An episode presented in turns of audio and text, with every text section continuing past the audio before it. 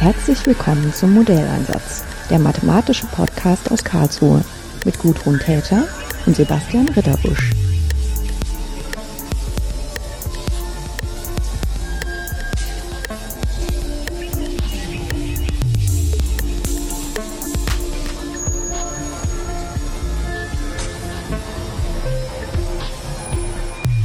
Hello, Xian Liao.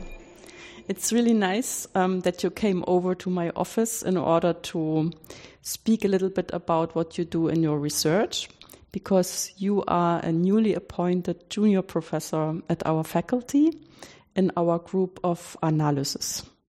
Um, maybe, since you are just new here, it's a good way to structure our conversation through time.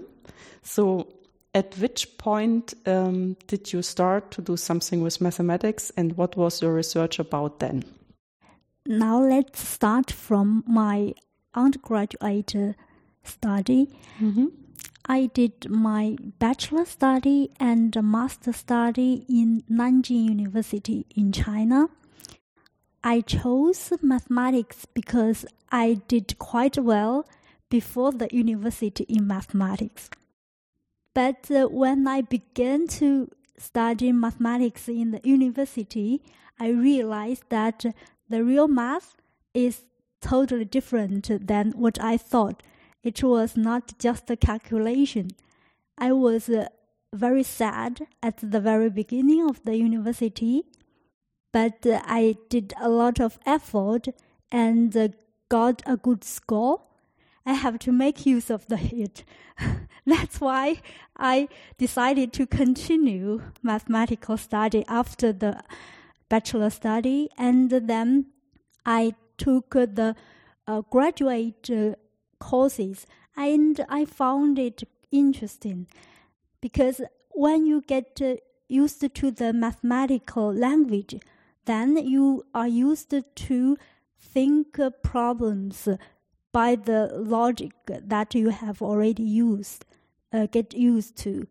Then you find it uh, the problems are very interesting. Hmm. I was kind of laughing a little bit silently in my head when you were saying that you were thinking that mathematics at university and mathematics at school are different things because we have the same, I don't want to say problem, but the same thing happening here in German universities as well. And so on the other side of the world, it's the same thing. so I was like, wow. Yeah. Yeah. So you um, uh, stayed um, in mathematics and in order to graduate, you had to choose something you want to be an expert in. What was the field which kind of got you? Yeah, as everyone knows that we learned analysis um, as the major topic in the bachelor study. Mm. And it's true that I um, I did a lot of efforts in analysis. So then I thought, okay, I would like to choose a topic that could uh, make use of the analysis knowledge the best. Hmm. Then I, I, I, I found that the partial differential equations are really a applied analysis topic. Yeah. And that's why I chose PDE. And it's true that uh, what I have already learned in analysis really play an important role in the research in PDE. Yeah. And that's kind of uh, one of the shortcomings as well, because if you want to do something new in partial differential equations, first you have to learn a lot which is already known. And only if you know that really well and can bring it to use in slightly different ways as it was used before, then you can contribute something new.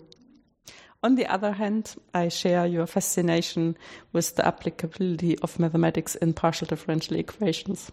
So it's a nice topic. And it's also kind of um, still a wide possibility of things you can study with the help of understanding partial differential equations better. So, what was the topic you were concer concerned with? So, what kind of partial differential equations were you studying then? Mm after the uh, master study, I moved to Paris to do my PhD there. Mm, I'm focusing on the research of the dynamics of complex fluids. What is complex fluids? Let's say it's quite uh, uh, different from homogeneous fluids or simple fluids.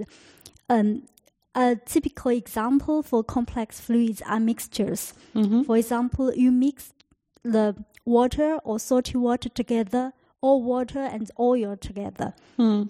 Of course, uh, people who are not really concerned with doing that themselves, they ask if um, mixing water and salted water really makes something differently happen.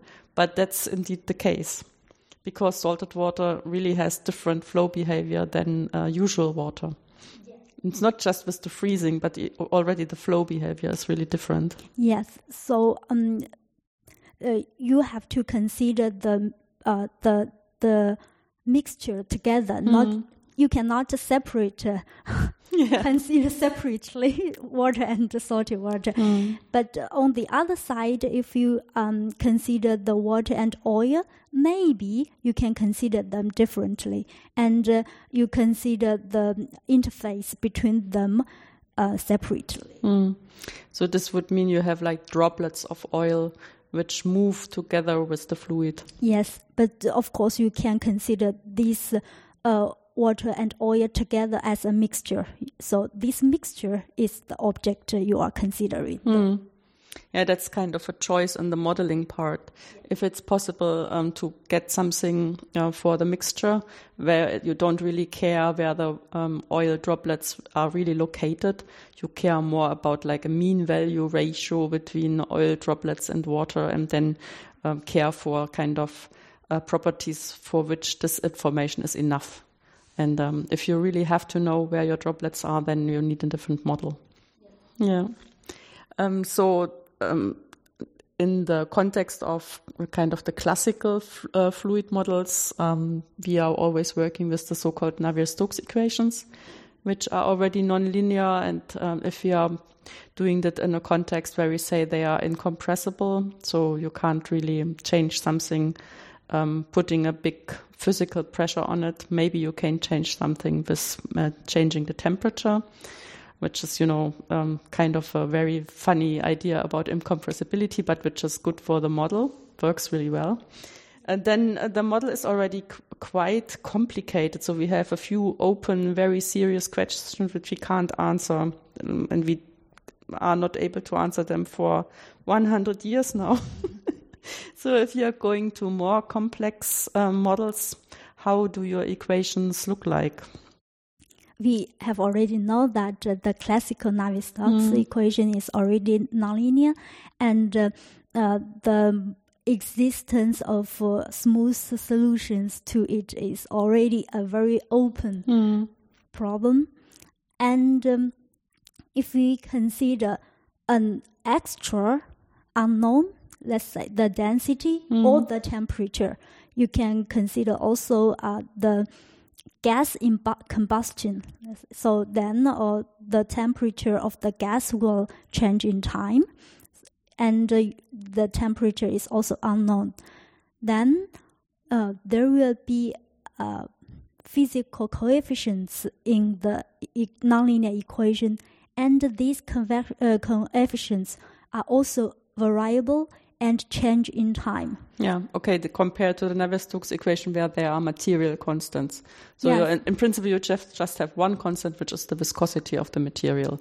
And this prescribes all the behavior you have to know in order to distinguish it from different models, which, you know, different, like to distinguish between water and honey, for example, yeah.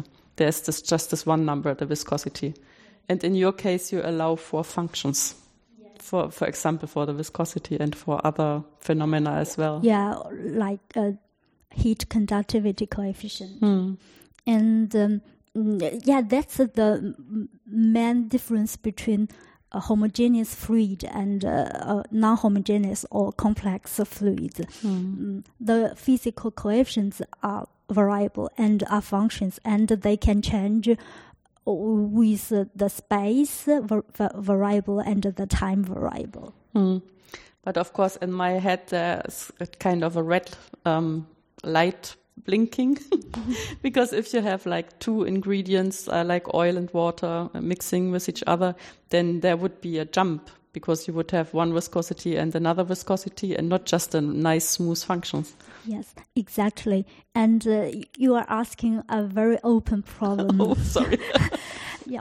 Um, in my uh, uh, research in Beijing, um, with my mentor, Professor Zhang Ping, we have considered the so-called density patch problem. Mhm. Let's say um, the oil of density, let's say uh, two, in, uh, two inside a domain, and the water of density one outside the domain. Hmm.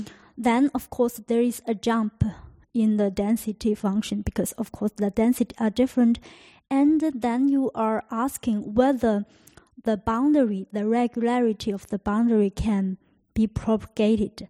Let's say if uh, at the beginning um, you are re- uh, the oil uh, is restricted in a disk Hmm. then as time goes by whether uh, the, the the the boundary of the disk is still smooth so it cannot be a become a triangle or something or square um, so that means that there is no regularity the, uh, at the a- angles Hmm. up here and um, in that research we um, considered the constant viscosity coefficient case. Hmm. but of course it's not uh, uh, realistic uh, because of course the viscosity between uh, in oil and uh, water should be different. But mathematically it is quite difficult to consider this case. There we consider the the the constant viscosity case and we proved that the uh, solution really exists globally in time so the solution always exists in ti- time and um, the solutions uh, are unique in dimension two, of course.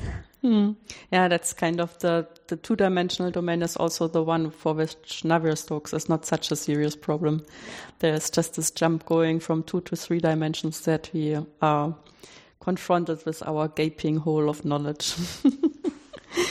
um, while going from China to Paris, um, of course, I can completely understand why one wants to go to Paris. But um, did you feel a difference in how uh, mathematics was uh, researched between? Um, of course, you you have to feel because you changed from being student to researcher. That's one thing, which I also inside Germany you feel when you kind of cross the the border between you know being taught and then the person finding things out for yourself yes but also um, the community around you um, did you feel differences there Sure. But of course, China has al- already changed a lot uh, during these years. it's also kind of time dependent yes yes. And uh, I came to uh, Paris at the end of 2009. Mm. At that moment, the Chinese uh, mathematical community is still was still not so active. Mm, so, but at that time, Paris is Paris is always active, uh, especially in mathematics. So I uh, realized that there are really a lot of uh, good mathemat- uh, uh, master courses uh, um, taking place Mm. in Paris everywhere. In Yeah, because they have a lot of different universities because it's a different, so yeah, they have a lot of inhabitants, millions of inhabitants, and so they have also a lot of universities situated in different places. So kind of the classical ones like Sorbonne and a few ones which are also older, but then also a few newer ones from the 60s and 70s. And so that's why you speaking about the Paris universities really makes sense because there are quite a few. yeah, and uh, uh, the yeah the courses in the universities are open to everyone, so you can just uh, go there and follow the good master courses. Of course, the bad thing at that moment for me was that they all taught taught uh, in French, not in English. Yeah, that's the thing. Hmm. Yeah, luckily they um the writings on the blackboard is easy to recognize. So I just copy the lecture notes and then review them afterwards. Mm. Yeah, I can imagine this. But I'm also kind of a person who's always telling my students that, um, um, of course, with listening, it's a, it's a little bit different, but with reading, especially, I still think that the mathematics in, in a paper is always the more difficult part than the language. So as long as it's using Latin uh, letters, so like Italian, French, Spanish, whatever, and, and, it's talking about mathematics, it's not so hard to find out what's written there. Yeah. Um, at least the, the uh, kind of outside meaning, than to understand the mathematics, it's much harder. Yeah, I mean there the the mathematical words are quite limited, like uh, because, so, so that. such yeah. that. Yeah, so then they have to know what that is in French and then kind of make sense of what's um, done on the blackboard. Yes.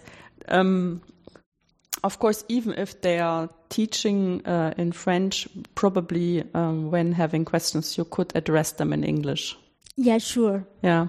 So, did you find the courage uh, to really ask questions? That's kind of an unfair it, question, it I know.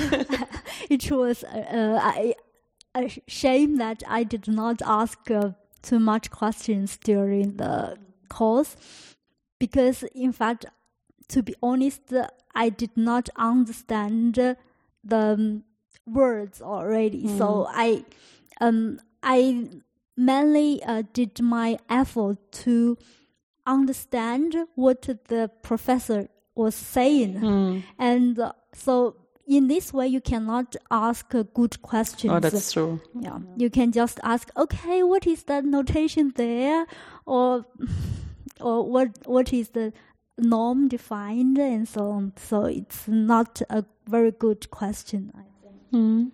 But uh, of course, there are also uh, seminars, and uh, you can go there to attend the seminars. And normally, um, if the seminars are open to uh, the international people. There are also visiting professors there. Then you have the chance to ask questions in English. Mm, yeah, that's kind of the thing that um, to be polite uh, to the international persons, then English very often is the chosen language. It's the same also here in Germany that we are having the seminars mostly in English just because there are like three or four persons who couldn't be able to follow in German. Yeah. Um, was there a clear plan when you went to Paris how long it should take and what would be the outcome of your years in Paris? Yes, I got a PhD scholarship from the Chinese Scholarship Council, and um, the limit for the PhD was four years. Mm. So I have to uh, get my PhD, uh, my doctor diploma within four years. But of course, myself, I would like to finish the PhD within three years because three years is the normal um, period. In China? Yeah, in, in, in China and also in France. Mm. So I uh, really worked hard uh, not only in mathematics but also in French. yeah. No, when kind of imagining myself uh, going to kind of culturally completely on the other side of the world and then um, having to work with at least two new different languages like English and French and um, having to learn also mathematically a lot because the PhD time is really such an intense learning time. Yeah. Uh, and then it's uh, you were really hard on yourself. yeah, it is really uh, an intensive studying period. But for me, um, it is already easier than the undergraduate study. I, in the university, when I began to learn mathematics, indeed, I did not know what I'm learning. it's really difficult period for me. And after that period, uh, when uh, I'm used to the mathematical language, then I find that um, the, all the mathematical courses are interesting and all the books are interesting and I, I'm interested in um, following the courses and uh, doing research. So as long as I'm finishing the undergraduate study, then all the study become easier for me. Yeah, yeah. I think uh, being motivated and being really interested in the outcomes is one of the crucial ingredients um, to stay. Yeah, and to continue even if it's hard. Yeah, because the outcome uh, give us the confidence that uh, yeah, you are not stupid. At least you can really do something uh, very elegant and clever. Mm. Was there already any connection from China to your PhD supervisor in Paris? Yes, um, I met uh, oh, met my uh, mentor in Beijing when I was in Paris. He visited uh, my supervisor when I was uh, doing my PhD, and uh, he is also very interested in the dynamics of complex fluids. Mm. And um, he asked me whether I would like to do postdoc with him after the PhD. And I think, of course, because um, firstly, I have to go back to China. Yeah. And that's what my scholarship says. Uh, secondly, he is working at the Academy of Mathematics and Science, uh, System Science, which is uh, almost one of the best places in China that I can do mathematics. And uh, of course, he is an, uh, a, very, a very well known researcher in this domain. Mm. So you um, kind of knew uh, where to go to after you finished your adventures in Paris. Yes, but uh, uh, yes, and uh, before Beijing, I um, spent uh, eight months in in Prague. So a different point. It's kind of a funny thing because um, I'm not so sure, but if this is so well known, but Prague is really uh, for me one of the heartlands for our type of mathematics. So they are so active in finding the right combination of physics and mathematics to understand complex fluids uh, so very good. So maybe this is, you know, because I was, when I started to go back to university and, and made my um, PhD time, the first person who took me really serious in my ambitions was a colleague from Prague. and so from that time, I really have a strong connection uh, to that group and learned so, so, so much. It's true that uh, there is a um, strong connection between uh, mathematics and physics mm. in Prague. And uh, the mathematicians in our domain uh, pay much attention on the realistic and the real models, which have already uh, draw attention to physics. Mm. Mm. So I went to Prague and uh, began to study a type of fluid which is called non-Newtonian fluid. It comes already from. Sorry, I'm laughing and she's laughing because I'm laughing because it's kind of uh, we have Newtonian and non-Newtonian. Newtonian are the ones which have this one number, this viscosity attached to them, yeah. and so you would have to say that almost all fluids are non-Newtonian because Newtonian is kind of the exceptional model. But uh, in real life or in the applications, of course, it's the other way around because the Newtonians are so easy to treat. We prefer them to use them as model, and the non-Newtonian are treated as a being a little bit more complex and complicated. And um, nevertheless, they have so many interesting properties, the non-Newtonian ones. Yeah, but. Uh I agree. The problem is really difficult. Yeah, because it's also much more nonlinear than uh, the. Yes. Always, that's kind of in the in the deal of being non-Newtonian means it's even more complex. Yes, and the types of uh, equations have already changed. Hmm.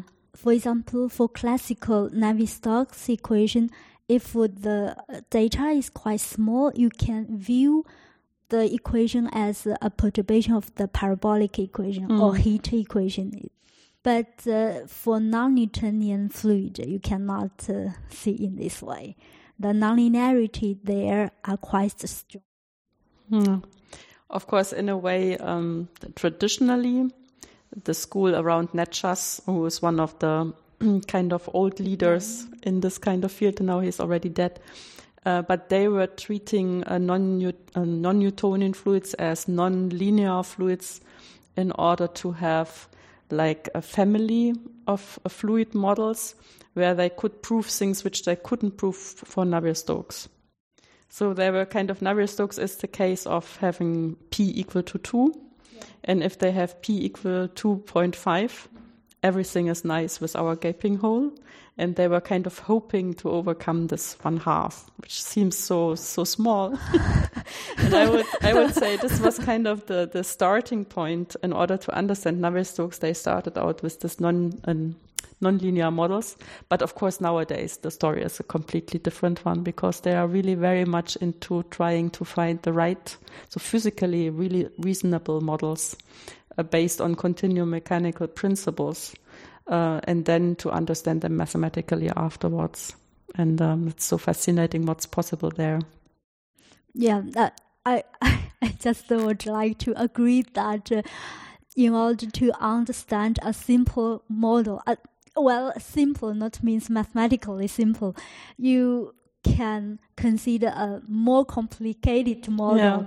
because maybe you when you consider the more complicated model, you will find more properties for the simple one. Mm.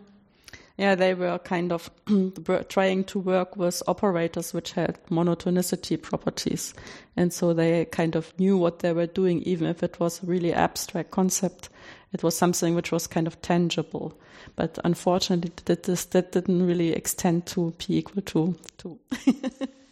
Uh, but they kind of, you know, they did so many interesting things afterwards. Yeah, they prefer to uh, consider the solutions in a weak sense. Yeah. And also in measured value solution yeah, was one of the physical, meaningful yeah, sense. Yeah.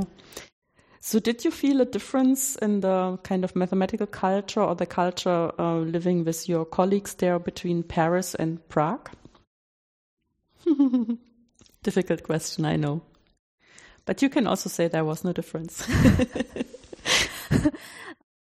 to be honest, I think um, the people in Prague did not uh, like Chinese people too much. uh, maybe maybe my feeling was wrong, um, and uh, I think they uh, there is a little discrimination towards female people. Mm. They um they thought that uh, maybe the female mathematicians uh, could not uh, do a good job after she gave birth to some kids. Mm. it's a co- but they never say said it uh, aloud. Um, I, I just it's just my own thinking. Maybe it's not correct. Yeah. Yeah, but it's kind of clear that one uh, tries to understand the reaction of other people and then has to kind of find an interpretation for that. And um, yeah. And the thing is that kind of compared to Germany, I would say it's much more common, for example, in Paris to meet um, female mathematicians. And that's kind of a standard thing. And also, you know, on the highest achieving levels, there are quite a few excellent women uh, uh, getting prizes and doing excellent research, excellent teaching, things like that. So that's one of the things I observed there, which in Germany we don't have so much.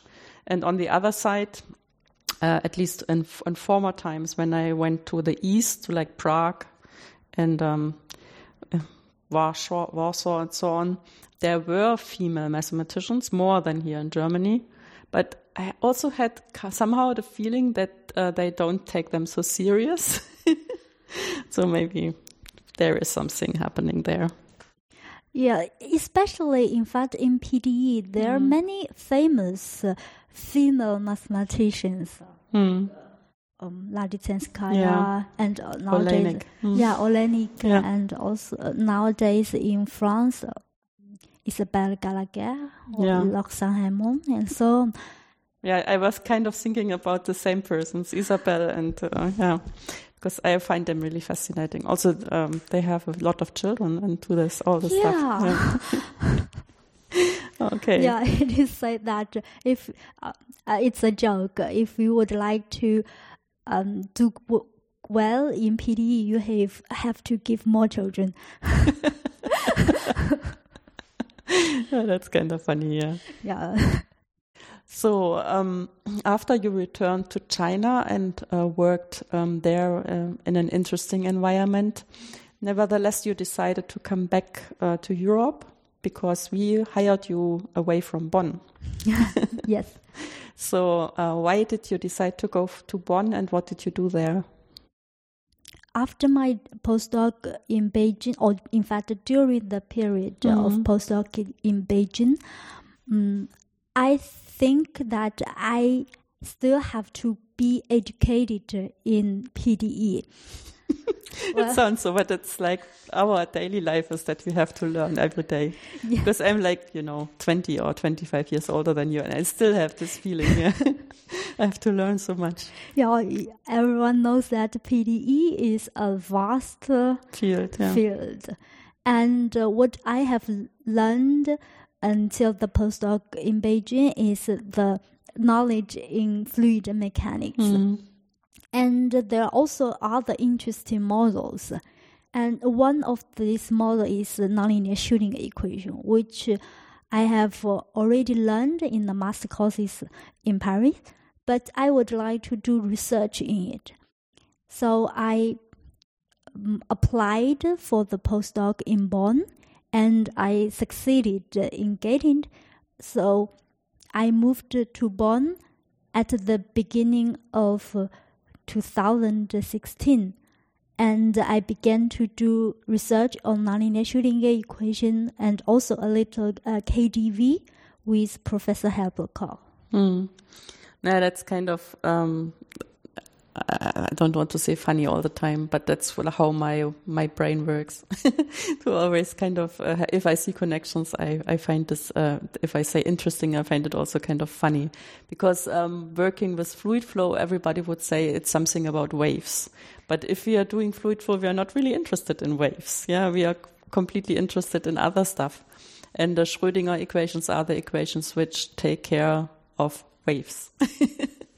so you kind of stay in the topic, but in a completely different way. So you could say that's kind of a change of um, research topic.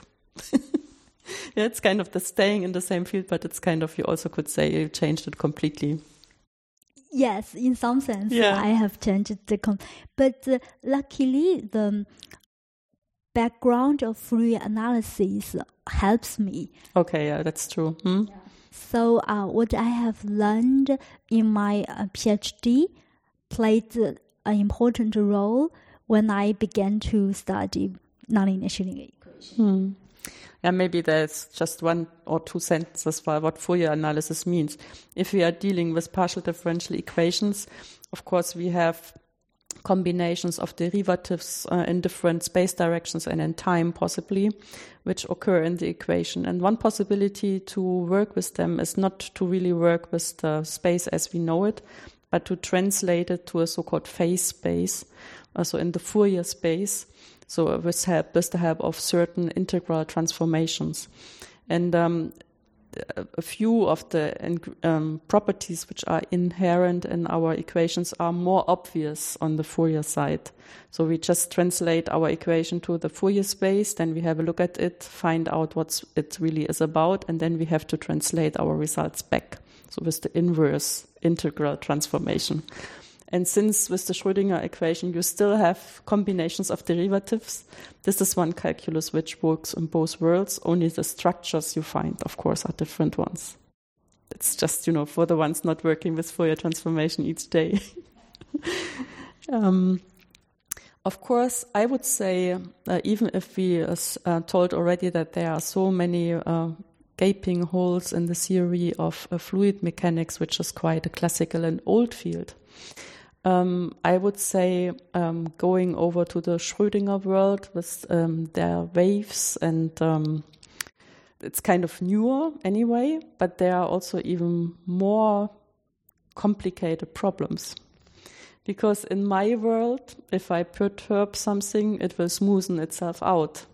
In your world, so to say, in your Schrödinger world, you hope for the perturbations to lead to um, new waves.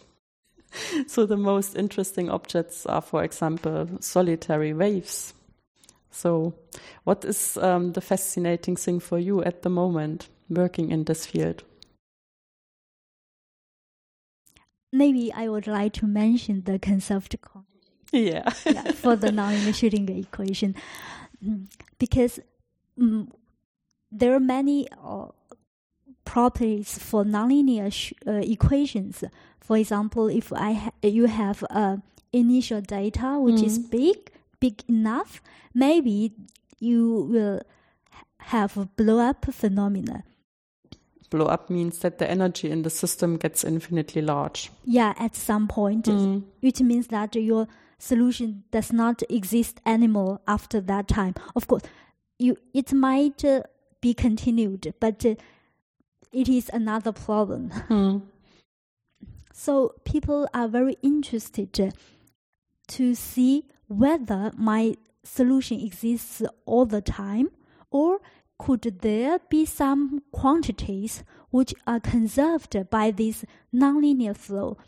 If you you are uh, considering a linear flow, then uh, it might be easier to get these uh, conserved quantities. But if you are considering a nonlinear flow, um, you uh, it, it is not easy to, to, to imagine because you can imagine the uh, elementary quantities like mass or momentum or energy. But uh, as you go to higher order, then you, it, the quantity might uh, lose its motivative uh, motivation.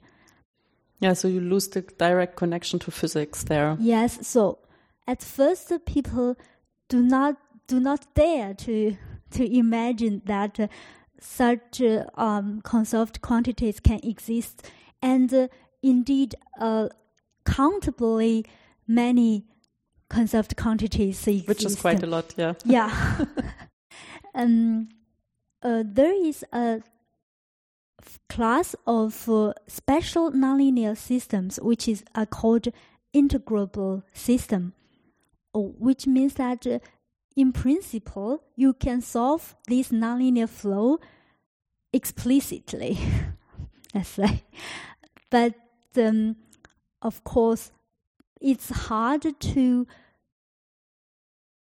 Yeah, that's like, you know, if you say you can solve a, an ordinary differential equation by just writing the integral over a function, then you have the solution, but maybe you don't really know explicitly the solution of this integral.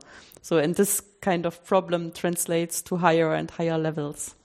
Then you have some solution which is like a symbol, and you can analyze it or you can calculate it numerically afterwards. But to say it's an explicit solution um, is kind of on an, only on an abstract level, I would say. Yeah. Yeah. Thank you for the explication of uh, explicit. Yeah. But you know, for us, it's still kind of such a special situation to at least have this type of solution because in general, you don't really know what you're doing so much.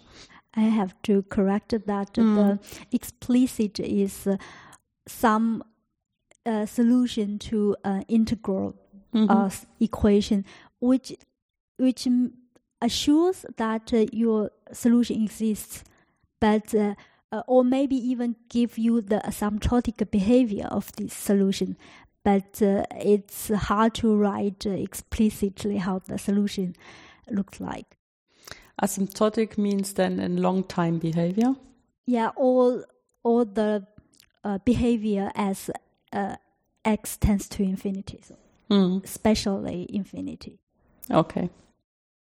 So, um, in a way, uh, my introduction to this world of waves, which we also call hyperbolic equation, was through so-called conservation laws.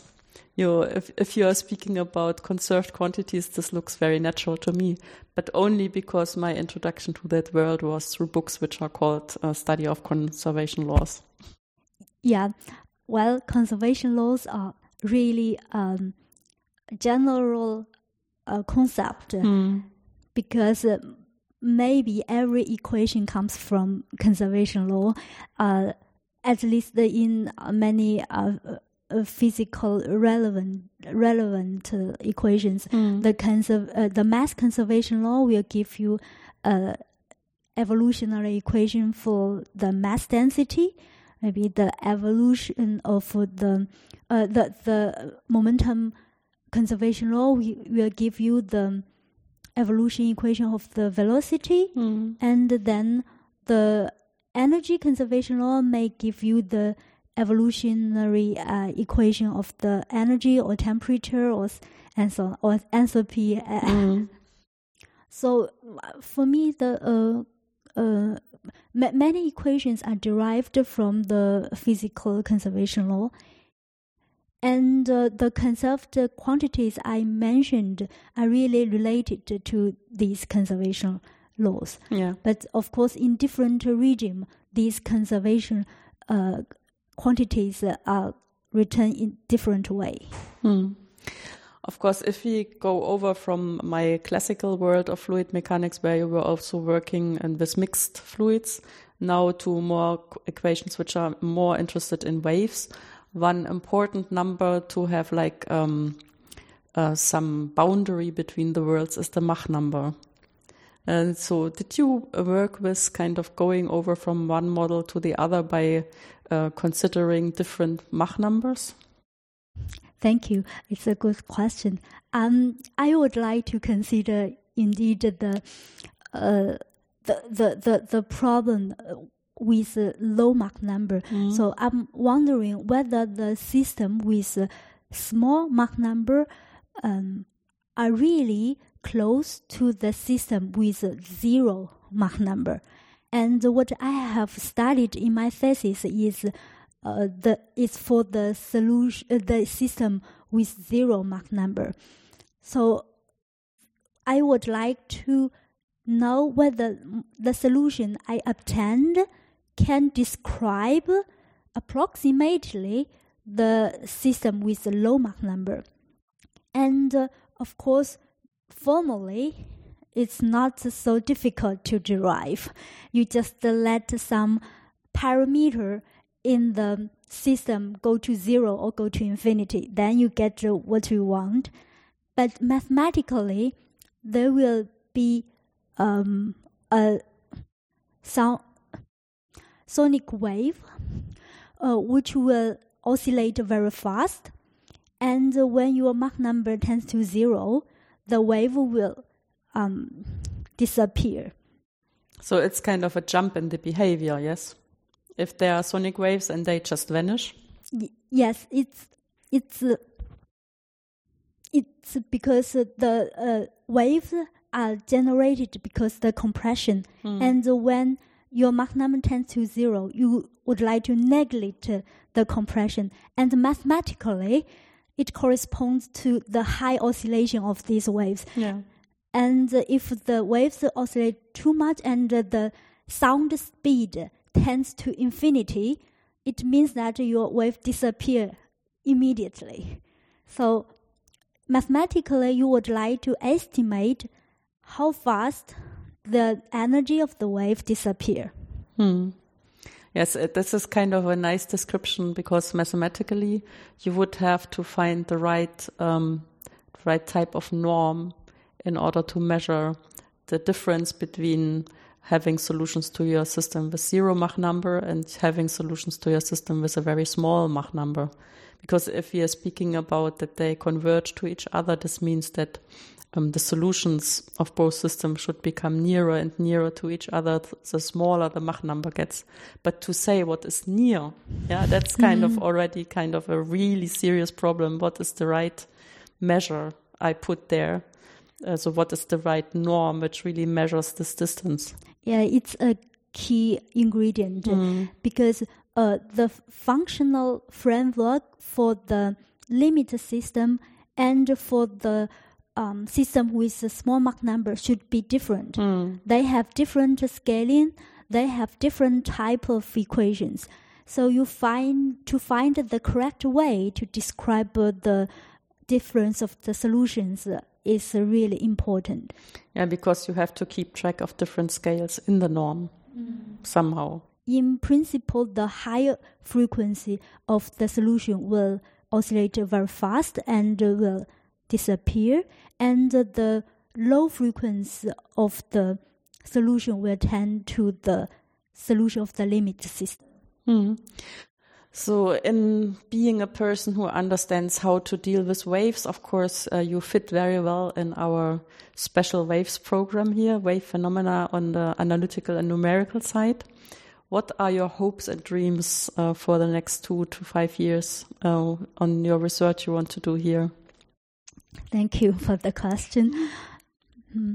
I still would like to go further in the research what I have done in Bonn on the nonlinear Schrödinger equation. Mm.